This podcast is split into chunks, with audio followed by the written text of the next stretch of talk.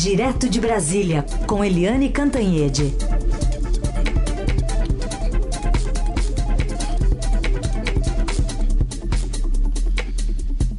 Oi, Eliane, bom dia. Bom dia, Raíssa e Carolina, ouvintes. Oi, Eliane, bom dia. Vamos falar então sobre esse dia marcado por pedaladas e boiadas. Vamos nos ater primeiro às pedaladas. O Planalto apareceu com um novo projeto para ampliar o Bolsa Família, que é postergar o pagamento de valores devidos às ações judiciais, né, os precatórios, e aí pegar um, um naco do, do Fundeb. Queria entender o que, que o governo tem como definição de teto de gastos. É, é Carolina, é uma boa pergunta, porque o governo é, decidiu criar um Bolsa Família para o Bolsonaro chamar de seu. Né? Esse Bolsa Família já tem até nome, seria Renda Brasil, agora é Renda Cidadania. O presidente ontem se reuniu com o Paulo Guedes, com os líderes do Centrão, líderes do governo no Congresso, e anunciou o próprio presidente, né, que vem aí, o Renda Cidadania. Só que foi um auê, porque de onde vem o dinheiro? Nada cai da árvore, né? Não é uma folhinha. Dinheiro não cai da árvore. Então, de onde vem o dinheiro? Segundo os cálculos do governo, que puxou daqui, puxou dali, viu, é, tentou tirar de aposentados, pensionistas, deu maior confusão. Bem, aí o governo tentou agora anuncia que quer tirar dos precatórios, que são as dívidas é, da União, dos estados e municípios, nesse caso da União, com as pessoas. Quer dizer, então você tem uma, você tem uma, uma cobrança para a União, o, o, a justiça te dá o direito de receber, mas o governo quer meter a mão no dinheiro reservado para pagar precatório, para pagar as dívidas que tem com as pessoas. E então foi uma gritaria no mercado. Bolsa caiu, dólar subiu, foi um desarranjo total. E a outra ponta do financiamento é o Fundeb, o Fundo de Desenvolvimento da Educação Básica. A gente lembra que há pouquinho tempo, bem recentemente, foi uma brigalhada lá no Congresso para aprovar uh, a prorrogação do Fundeb e o Fundeb tão importante para a educação básica. E ficaram todas as correntes a favor da prorrogação, menos o governo. O governo ficou contra a prorrogação do Fundeb o tempo inteiro, o tempo inteiro. E aí o que, que aconteceu? Na reta final, o governo botou a base inteira para votar e o, e o presidente ainda puniu é, uma, uma líder dele do Congresso que votou contra. Então, agora, depois de tanto esforço para recuperar, para garantir o Fundeb, o governo quer botar a mão para pagar o novo Bolsa Família.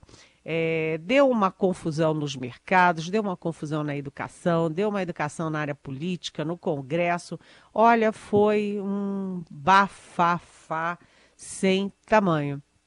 E a pergunta é essa: como fazer para criar esse novo programa, o novo programa não, esse programa recalchutado, é, que é importante, porque as pessoas precisam, é, com a pandemia, é, as pessoas ficaram sem emprego, é, o nível de miseráveis aumentou, é importante, mas o governo quer é, aumentar o valor, aumentar a abrangência e não sabe tirar de onde tirar o dinheiro que a gente sabe, né, que é uma continuação também do auxílio emergencial que catapultou a popularidade do presidente vai ser carro-chefe para a reeleição em 2022. Então virou uma confusão, viu, gente? Isso vai parar, obviamente, na justiça. Muito bem. Outro destaque aqui, estava linkado, né? Os dois assuntos estavam linkados, né, Eliane? Mas a CPMF não, não vingou, pelo menos por enquanto, né? Foi discutida, mas não acabou entrando nesses anúncios todos. Pois é, a expectativa do anúncio de ontem era a expectativa da reforma tributária, com a desoneração da folha de pagamentos para gerar empregos, como o Paulo Guedes exige, quer desde, desde sempre, ele não abre mão disso, com a criação da nova CPMF. Ops, eles detestam falar nova CPMF, mas vamos dizer assim, um novo imposto sobre produtos é, comprados digitalmente. E isso não teve é, anúncio nenhum. Ficou todo mundo, ué, cadê, cadê, cadê? Não teve, por quê? Porque uh, presidente do Senado, Davi Alcolumbre, presidente da Câmara, Rodrigo Maia, e os líderes do governo estão anunciando para o presidente: olha, presidente, novo imposto não dá. É uma boiada muito boiadeira demais, não vai passar. Então, é, impasse tanto na fórmula Paulo Guedes de desoneração com o novo imposto, quanto com impasse na, uh, na fórmula aí do novo, novo Bolsa Família do Bolsonaro. Muito bem. A gente ainda quer saber da Eliane outras, outras questões envolvendo a boiada, por exemplo, do Ricardo Salles. O que, o que, que mais pegou nessa decisão ali do CONAMA que não tem tão é, ativamente a participação da, da sociedade civil, Eliane? É, o é, que, que o governo fez primeiro? É, quando o presidente Bolsonaro tomou posse. O governo limpou a área, limpou a área é, do meio ambiente. Como? É, botou um ministro que ele não tem nenhuma relação com o meio ambiente, nunca tinha ido à Amazônia, não, não conhece, não, não prioriza, mas prioriza sim os interesses das construtoras, os interesses do agronegócio, ou seja, é o ministro errado no lugar errado, na hora errada. Segundo, o governo mexeu no INPE. A gente lembra que logo no primeiro ano o presidente demitiu o presidente do INPE por causa das, dos, do, do, dos dados sobre desmatamento e queimadas. O governo mexeu no IBAMA, no ICMBio, afastou pessoas chaves, é, muito experientes, com longos anos de prática, e encheu aquilo tudo também de militares e, e enfim, não é para fazer o serviço de um meio ambiente, né? É para fazer o que o Bolsonaro acha que tem que ser feito no, no meio ambiente. Tanto que o IBAMA e o ICMBio foram trocados por forças militares que estão lá na Amazônia. E agora, é, um dos, dos alvos, né, uma dos alvos dessa limpeza de terreno, limpeza de área, foi o CONAMA, o Conselho Nacional do Meio Ambiente, que perdeu muita gente, ele era um conselho grande, é, com representantes de todos os estados, etc., virou um conselho bem pequeno e com uma mudança drástica, que é o seguinte: o governo passou a ter maioria de 51% dos votos então, o governo dá as cartas no CONAMA e isso significa que o presidente Bolsonaro manda no CONAMA com a sua ideia ideologizada, né, a sua visão ideologizada de meio ambiente. Ele, Ricardo Salles.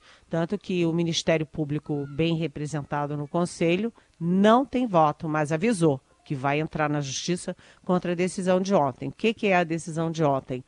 É, foram revistas três resoluções e para no frigir dos ovos, o que, que significa isso?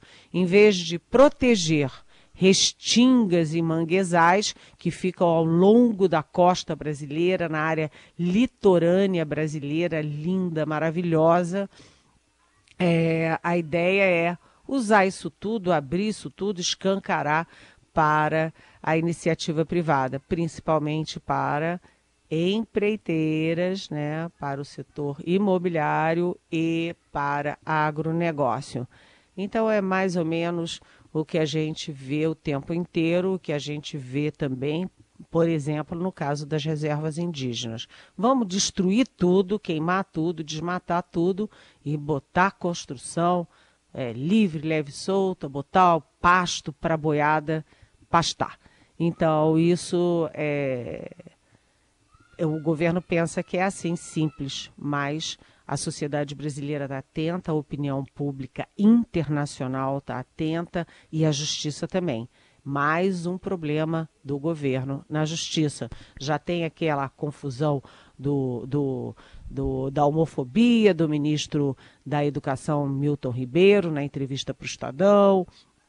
Já tem também uma coisa que não é de governo, mas que mostra muito a alma bolsonarista, que é a deputada Bia Kicis, aqui do PSL e do DF, que, enfim, fez aquela, vamos dizer, brincadeirinha de pintar o Moro e o, e o Mandetta de, é, com a cara preta para dizer que, ah, ele só tem uma forma de emprego, vão lá buscar emprego no Magazine Luiza. Isso também vai parar na justiça. Ou seja, vai tudo parar na justiça, né? O governo agora está sendo judicializado, gente. É, é, é nesse, é nesse intuito que tem perguntas aqui que chegaram para você sobre meio ambiente. O Daniel pergunta: o Congresso pode barrar essa insanidade chamada por ele aqui do ministro Salles, que liberou as áreas de restinga para especulação imobiliária. E a Maria Luísa também pergunta: se as resoluções do CONAMA não forem publicadas por decreto pelo Congresso, o que será possível fazer, Eliane? Bem, Bom dia, Daniel. Bom dia, Maria Luísa. É, o Congresso não faz decreto. Decreto quem faz é o Executivo. Então, o presidente pode fazer decretos, mas tem limitações. Não é saindo fazer decreto para qualquer coisa, nem medida provisória para qualquer coisa. É, e essa questão é, foi parar no Congresso porque o Congresso via partidos, a rede sustentabilidade à frente, é, os partidos estão se reunindo para questionar na justiça. A instância, Daniel e Maria Luísa, para rever isso, para evitar esse absurdo, essa tragédia, não é a, o Congresso nesse momento, é sim a justiça. Então, há aí uma, uma aliança de ambientalistas, do pessoal ligado ao meio ambiente, das ONGs, com partidos representados no Congresso para questionar na justiça e impedir, barrar esse tipo de coisa. Nós precisamos salvar os nossos manguezais, as nossas restingas, sabe por quê? Porque se destruir não reconstru, não reconstru, é, não, reci, não se ressuscita isso nunca mais, não se reconstrói nada disso nunca mais. É, sabe, é de uma gravidade enorme e de uma urgência enorme. Então, o CONAMA está sob alvo, a decisão também está sob alvo, e a decisão não é só do ministro Ricardo Salles. O ministro Salles é um pau mandado do presidente Bolsonaro. Participação de Eliane Cantanhede, direto de Brasília, agora para falar também sobre um governador que está de novo aí na mira de uma investigação policial. A Polícia Federal está fazendo buscas hoje no gabinete do governador do Pará, Helder Barbalho, e tem uma ordem judicial para ordens judiciais para 76 prisões eh, por desvios em contratos da saúde, Eliane. Isso é muito triste, né, gente? Isso realmente é muito triste porque porque você vê os, as pessoas já tão sofridas, né? É, um milhão de mortos é, da Covid no mundo inteiro. A gente está chegando a 140 mil mortos no Brasil, é, mais de 4 milhões e meio de pessoas contaminadas no Brasil, milhões de pessoas, milhões e milhões contaminadas no mundo e uh, toda hora tem uma operação policial para investigar desvios justamente na área da saúde nos governos. Então você já tem o Rio de Janeiro, o governador Witzel afastado, afastado pela Justiça, afastado pela Assembleia, tem o governador é, de Santa Catarina, que é outra história, outra questão, mas também ali alvo de pedidos de impeachment. Agora, mais uma operação, não é a primeira, nos, é, no gabinete do governador Helder Barbalho do Pará, que é do, do MDB, e com a prisão é, temporária também de dois secretários e um assessor do Helder Barbalho.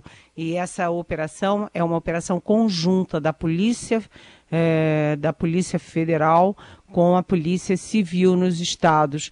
Agora, cá para nós, o que, que o cidadão, num ano eleitoral, pensa quando vê que no meio de uma pandemia, todo mundo morrendo, precisando de leito especial, de, de UTI, de respirador, e os seus é, representantes eleitos são suspeitos de desviar, desviar dinheiro que era para isso tudo, para botar no bolso o dinheiro que era para salvar vidas.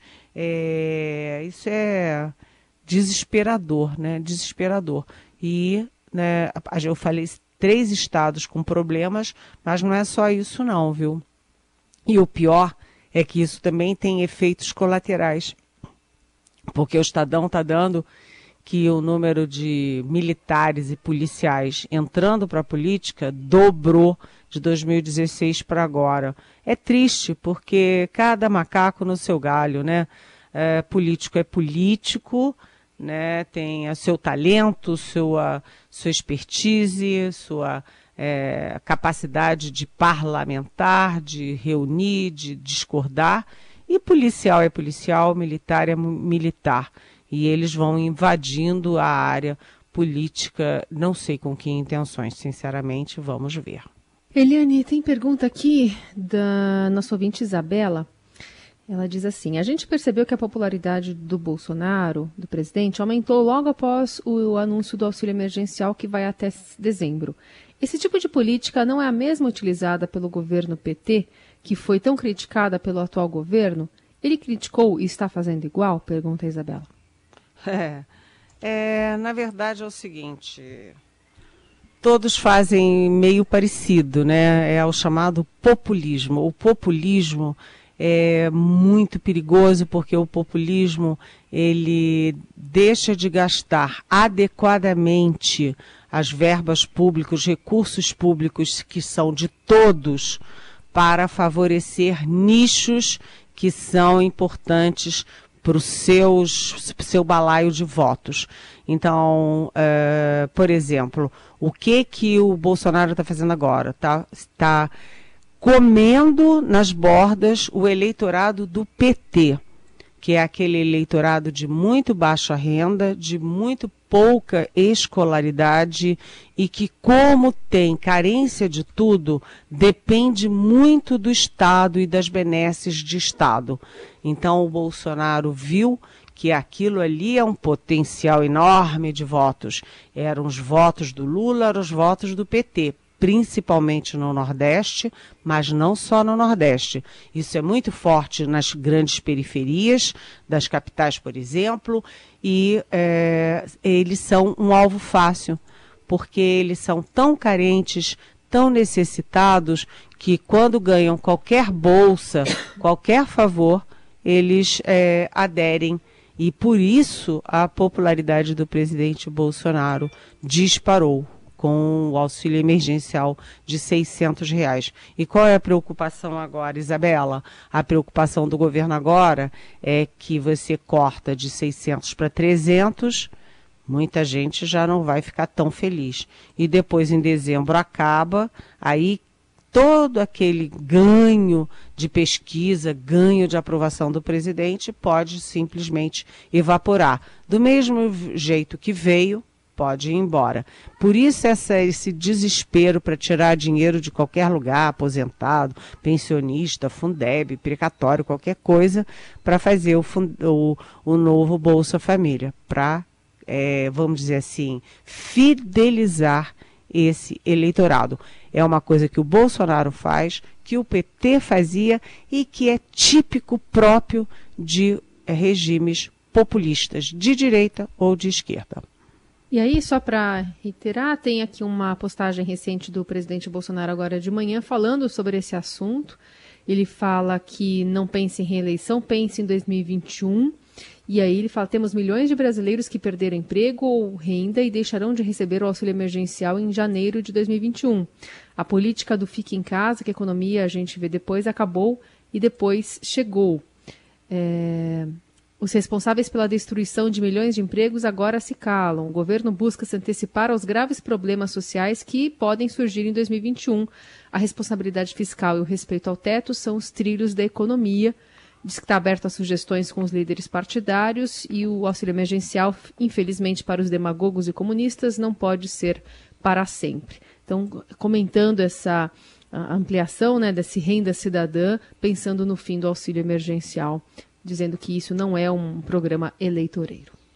É, eu gostaria de que o presidente da República explicasse para a gente quem são esses comunistas todos.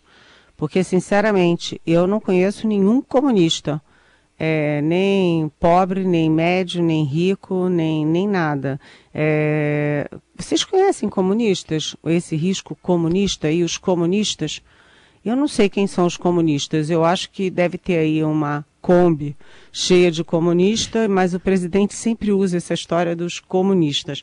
Mas o fato é o seguinte, é que ele também, é, no discurso político dele, ele arranja um jeito de dizer que a, a culpa do desemprego, a culpa da questão econômica, não é da pandemia que mata gente, não é, é da, da da solução médica que todo mundo é, acolheu no mundo inteiro, né? Os governos acolheram na Europa inteira, nos Estados Unidos, no, no nosso continente, no mundo inteiro para salvar vidas. A culpa não é da pandemia, a culpa é dos governadores, hein, gente? É essa a mensagem do presidente, que os comunistas querem impedir o programa e que os governadores é que criaram a crise econômica. Não foram os governadores, foi a pandemia. Essa é Eliane Cantanhede que responde as suas perguntas, que vocês enviam com a hashtag Pergunte para Eliane nas redes sociais ou pelo nosso WhatsApp 994811777. Eliane, obrigada, boa terça, até amanhã. Boa terça, beijão.